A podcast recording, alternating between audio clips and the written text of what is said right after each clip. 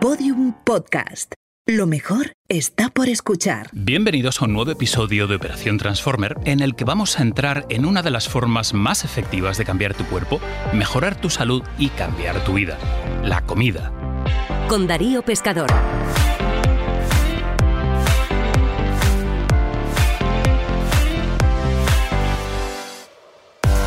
Somos lo que comemos, literalmente. Nuestro cuerpo es una máquina que transforma la comida en piezas para construirnos a nosotros mismos. Sin embargo, en las últimas décadas ha habido una batalla campal entre científicos sobre cuáles son esas piezas que necesitamos y en qué cantidad. Durante casi cinco décadas se nos ha dicho desde las instituciones que la dieta debía tener como base los carbohidratos, cereales, patatas, arroz, pasta y que las grasas eran malas. Sin embargo, durante la mayor parte de la historia de la humanidad, no teníamos acceso a comer pizza y donuts, y nuestra dieta era alta en grasa y proteínas. Este es precisamente el principio de las dietas low carb, las dietas bajas en carbohidratos, como la famosa dieta keto o cetogénica, o la dieta paleo. De esto y de mucho más vamos a hablar hoy. Pero antes, el biohack de Operación Transformer. El biohack, biohack de Operación Transformer.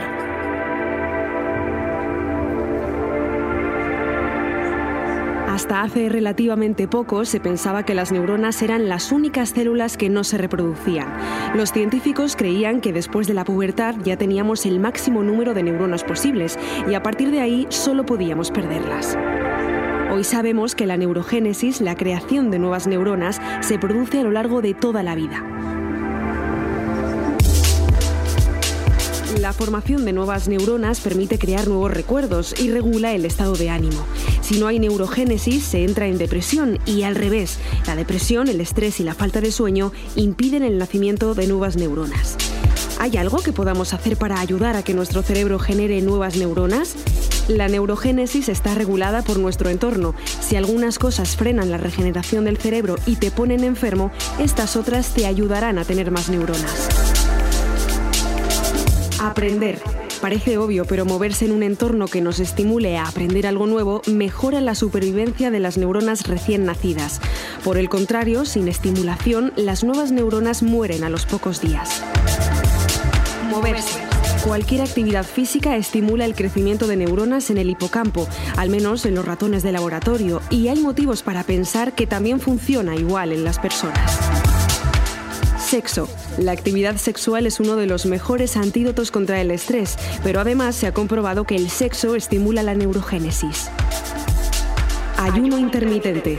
Además de ser una forma natural de regular nuestro metabolismo, el ayuno intermitente ayuda a la supervivencia de las nuevas neuronas.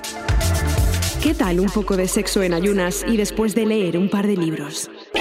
Operación Transformer. Operación Transformer. Con Darío Pescador. Hoy nos acompaña desde San Diego, Estados Unidos, Brett Sher, doctor en medicina, cardiólogo y un defensor de las dietas bajas en carbohidratos.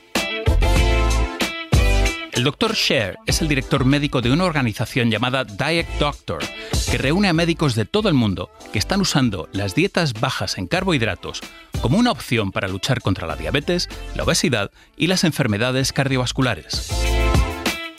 A todas estas personas, hasta hace poco, se les recetaba siempre lo mismo, menos calorías y menos grasa.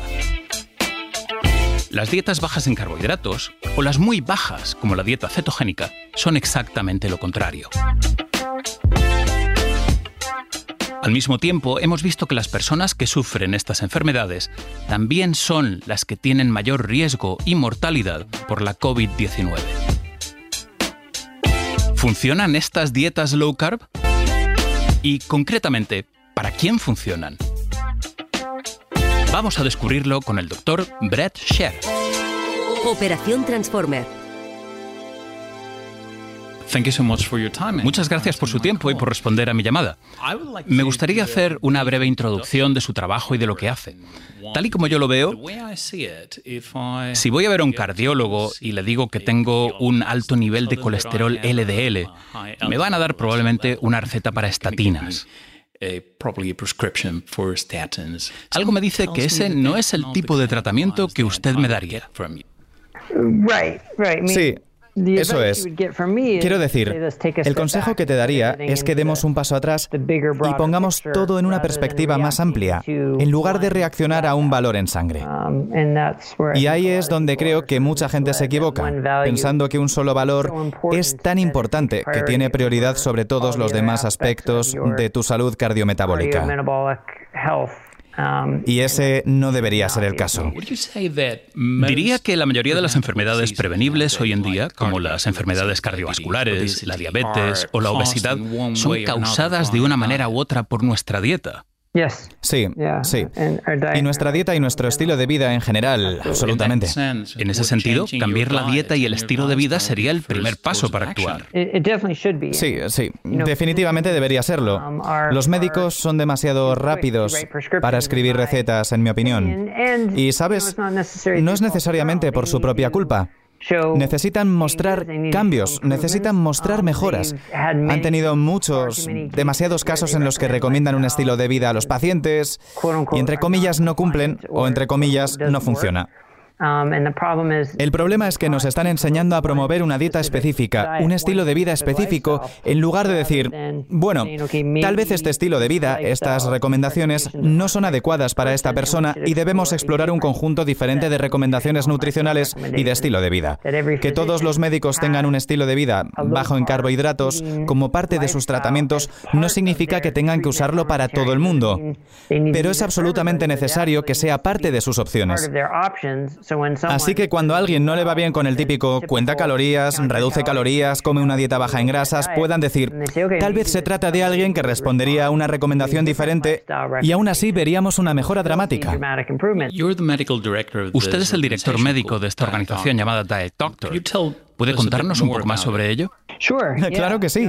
El objetivo del Diet Doctor es hacer simplificar la dieta baja en carbohidratos. Tratamos de proporcionar toda la información que podemos para ayudar a la gente a aprender a incorporar un estilo de vida bajo en carbohidratos y al hacerlo mejorar dramáticamente su salud. Pero nos aseguramos de que lo hacemos de una manera fiable y basada en la evidencia. Las dietas bajas en carbohidratos son bastante controvertidas. La mayoría de las veces los médicos y los dietistas dicen que no pueden funcionar porque no hay una talla única y cada persona necesita un enfoque diferente, un enfoque personalizado para su dieta. Pero de alguna manera eso sirve como excusa para descartar completamente las dietas bajas en carbohidratos.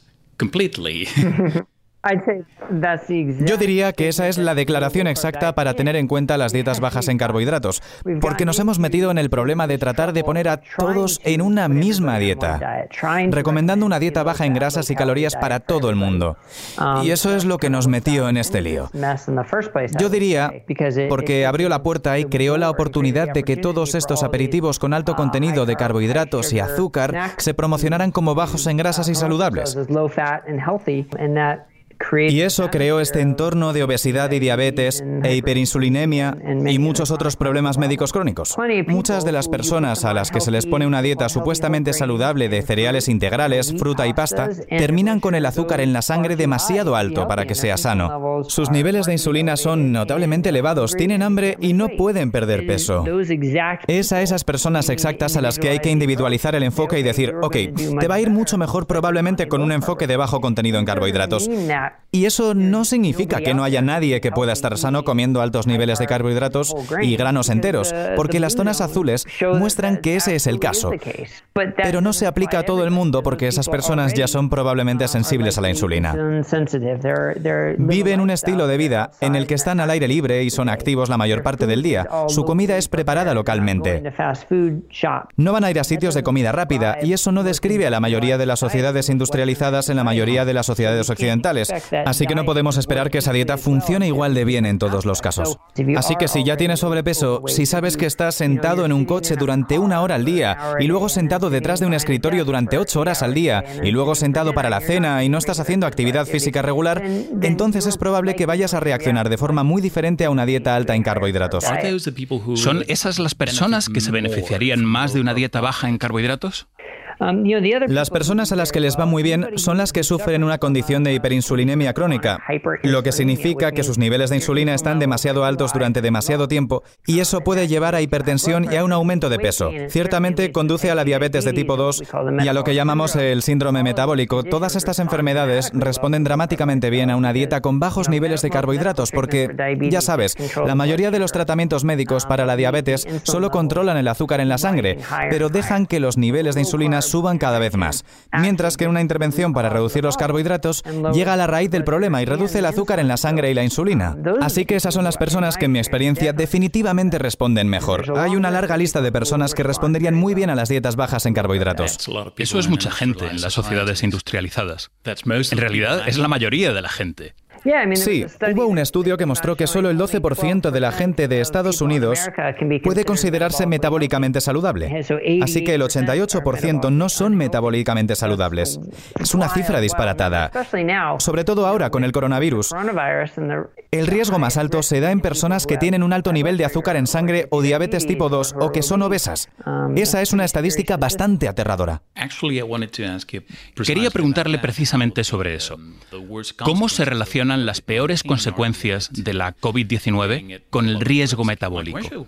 Mi pregunta sería, ¿es demasiado tarde para estas personas o si empiezan a cambiar sus dietas, pueden estar protegidos de alguna manera? Sí, es una gran pregunta y hay mucho que sabemos y aún más que no sabemos.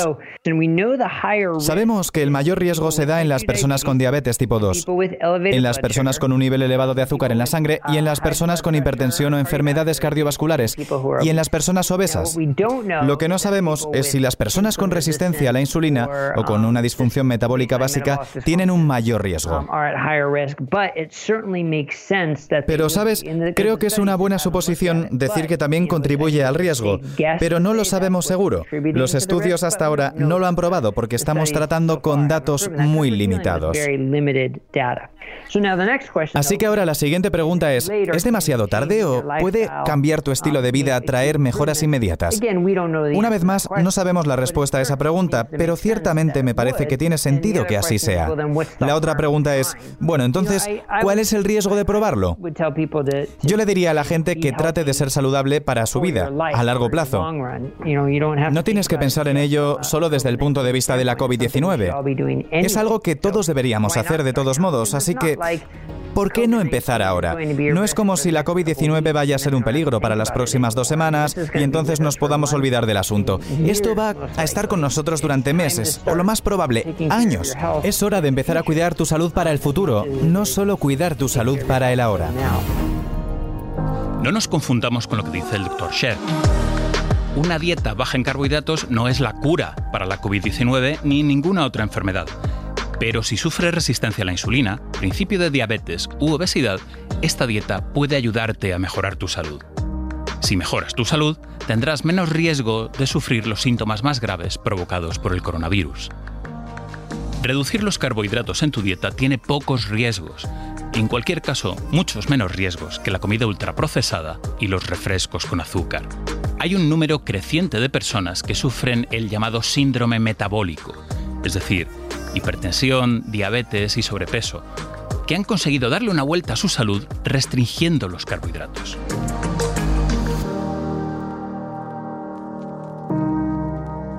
No os perdáis la segunda parte de la entrevista, porque entramos de lleno a hablar de las proteínas, el apetito y el ayuno intermitente.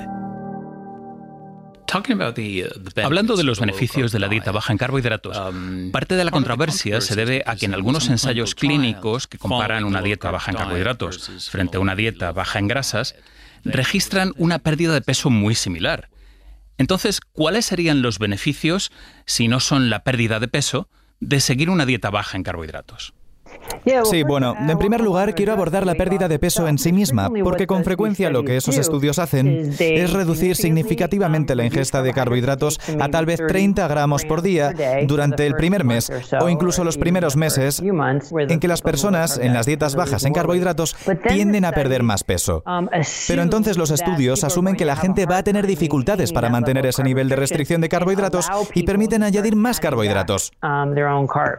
Um, Así que al final del estudio están comiendo 150 gramos de carbohidratos por día, um, lo cual ya no es estudiar una dieta baja en carbohidratos. Um, Pero para responder a tu pregunta, ¿cuáles son los otros beneficios? Bueno, incluso sin pérdida de peso, ha habido estudios que han demostrado una reducción de la presión arterial. En estudios similares con el síndrome metabólico, se puede mejorar los marcadores de la salud metabólica, incluso sin pérdida de peso. Así que, ya sabes, la pérdida de peso es parte de ello, pero la mayor parte, desde mi perspectiva, es la mejora de la salud metabólica. La reducción del azúcar en sangre, la reducción de la insulina, la reversión de la diabetes, la reversión del síndrome metabólico, la mejora del perfil de lípidos con el aumento del HDL, los triglicéridos bajos. Todas esas cosas pueden suceder con o sin pérdida de peso. Um, Además, lo que podemos ver en los estudios es que la proteína también suele estar restringida. La gente tiende a seguir las recomendaciones de 0,8 gramos por kilo de peso corporal, aunque los estudios dicen que eso no es suficiente para cubrir nuestras necesidades. ¿Cuál sería el papel de las proteínas? Sí, es una gran pregunta, porque cualquier dieta que restrinja las proteínas corre el riesgo de restringir los alimentos saciantes, alimentos que van a ayudar a sentirse lleno. La proteína es una parte crucial de nuestra dieta.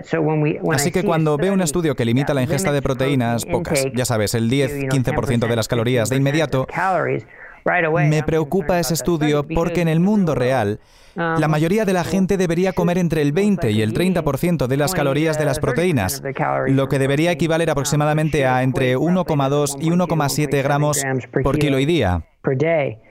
Creo que la gente debería estar dentro de ese rango para la salud en general y para la saciedad, porque una de las grandes cosas de la nutrición es cómo se siente la persona. Las personas son seres humanos emocionales con sentimientos y antojos, y si no abordamos la sensación de hambre y los antojos que pueden venir con eso, entonces cualquier dieta está destinada a fracasar, porque la fuerza de voluntad solo alcanza hasta cierto punto. Um, Eso no se enfatiza lo suficiente en muchos de estos ensayos científicos y las proteínas creo que juegan un papel muy importante ahí. En realidad, eso forma parte de cómo la gente responde a las dietas bajas en carbohidratos o las dietas cetogénicas. Los críticos dicen que no son sostenibles a largo plazo. Sí, supongo que tengo una perspectiva sesgada sobre eso, porque trabajo con gente que ha estado en esa dieta durante una década o más y veo muchos éxitos a largo plazo. Um, Creo que es cierto que a algunas personas les cuesta mantenerla. Pero la pregunta más importante es, ¿por qué? ¿Por qué les cuesta mantener una dieta cetogénica? Es porque cada vez que van al médico les dice, esto es una locura, te estás matando, necesitas dejar esa dieta, aunque no tengan pruebas que lo apoyen. ¿O es porque todos sus amigos, familia y compañeros de trabajo están comiendo rosquillas, dulces y azúcares y la tentación hace que se sientan socialmente incómodos y se rinden porque es demasiado difícil? Se necesitaría un cambio social importante, porque es ahí donde deberíamos ir. Deberíamos deshacernos de todos estos alimentos con alto contenido de azúcar y altamente procesados. Y si eso se convirtiera en la norma, de repente las dietas cetogénicas serían mucho más fáciles de mantener. Hay otra alternativa que es la alimentación restringida en tiempo o ayuno intermitente. Ambas cosas, las dietas bajas en carbohidratos y el ayuno intermitente, parecen estar relacionadas porque tienen un efecto bastante similar. Pero al mismo tiempo, también parece que seguir el ayuno intermitente es más fácil cuando se hacen dietas bajas en carbohidratos que cuando se hacen altas en carbohidratos. Sí, por supuesto que sí. Y lo que es fascinante es que los estudios muestran que incluso si no cambias lo que comes, solo cambias cuándo comes, empiezas a ver los beneficios en la pérdida de peso, mejora en la glucemia, mejora de la presión arterial y disminución de los triglicéridos. Entonces la pregunta es, ¿quién va a tener más éxito con el ayuno intermitente? Cualquier cosa que te ayude a sentirte más lleno, cualquier cosa que te ayude a espaciar tus comidas, te ayudará a tener éxito. Y ese es uno de los beneficios de las dietas bajas en carbohidratos y cetogénicas. He visto cientos de personas que cuando les preguntas cuáles eran los beneficios de una dieta baja en carbohidratos, sin darles pistas, dicen, ¿sabes? No tengo hambre. Puedo pasar más tiempo entre comidas. Antes tenía que comer tres comidas al día y tres tentempiés y ahora como dos veces al día y a veces tengo que acordarme de comer porque no tengo tanta hambre. También está el efecto sobre la salud mental y el cerebro de las dietas bajas en carbohidratos. ¿Cuáles serían esos beneficios? Sí, otra buena pregunta. ¿Sabes? Esta es un área donde las anécdotas y la experiencia clínica están adelantando a la investigación. Pero uno de los beneficios más comunes que la gente ve es que dicen, puedo pensar más claramente, y eso ciertamente puede ser por la eliminación de los carbohidratos y por tener el cerebro funcionando con cetonas como combustible. Me encantaría que se hicieran más estudios para analizar eso con más profundidad, pero anecdóticamente ese es un efecto que la gente nos cuenta. También para el tratamiento de la depresión o el trastorno bipolar o la esquizofrenia. Hay también una serie de casos y luego cosas como la enfermedad de Alzheimer o la enfermedad de Parkinson o las lesiones cerebrales traumáticas. Hay un gran interés en muchas investigaciones sobre la dieta cetogénica para esos trastornos. Ciertamente parece prometedor. Por último, ¿qué tipo de personas deberían evitar una dieta baja en carbohidratos? Seguramente las mujeres lactantes deberían evitarlas. Y las personas que tienen problemas con el metabolismo de la grasa, que son casos raros, pero hay algunas mutaciones genéticas graves en las que no se puede metabolizar la grasa muy bien. Cualquiera que tenga trastornos alimentarios o esté desnutrido no debería hacer ayunos intermitentes, pero esas personas sí podrían hacer dietas bajas en carbohidratos. En realidad hay un informe de tres casos que muestra que el tratamiento tratamiento de trastornos alimentarios con dietas bajas en carbohidratos tiene bastante éxito. Y, sabes, las personas con diabetes tipo 2 o diabetes tipo 1 deben tener cuidado porque existe el riesgo de que sea demasiado efectivo y que baje demasiado el nivel de azúcar en la sangre, sobre todo si ya estás tomando medicamentos para bajar el nivel de azúcar en la sangre. Así que esas personas necesitan consultar a sus médicos. Es interesante, ¿sabes? Hablamos de esto como medidas de precaución, pero en realidad solo muestran lo efectiva que es esta intervención dietética, que tiene un efecto tan beneficioso que necesitas tener cuidado con los medicamentos que estás tomando. Bueno, díganos dónde podemos encontrarlo en Internet. Sí, dietdoctor.com, donde soy el director médico. Es el mejor lugar para encontrarme. También hay una amplia red de médicos locales en cada país. Sí, tenemos un mapa que muestra la red de médicos de todo el mundo.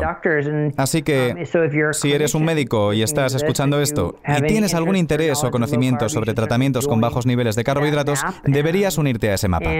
Y si eres alguien buscando un médico con conocimientos de dietas bajas en carbohidratos, es un buen lugar para empezar. Muchas gracias por su tiempo. Ha sido un verdadero placer. El placer ha sido mío. Gracias por invitarme.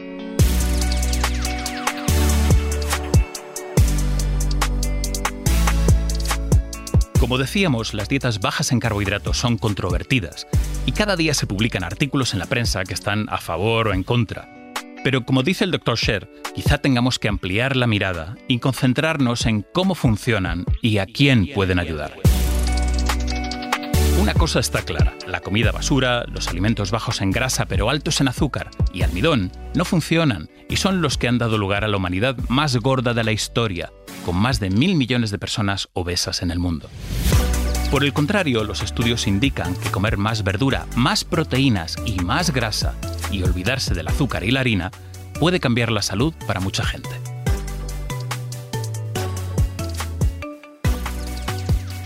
¿Crees que una dieta baja en carbohidratos puede ayudarte? Esto es lo que debes tener en cuenta.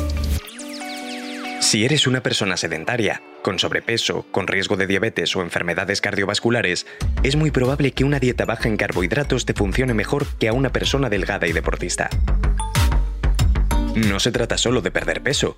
Las dietas bajas en carbohidratos ayudan a controlar el apetito y los antojos. Ya no sufres subidas y bajadas de azúcar y puedes pasar más tiempo sin comer.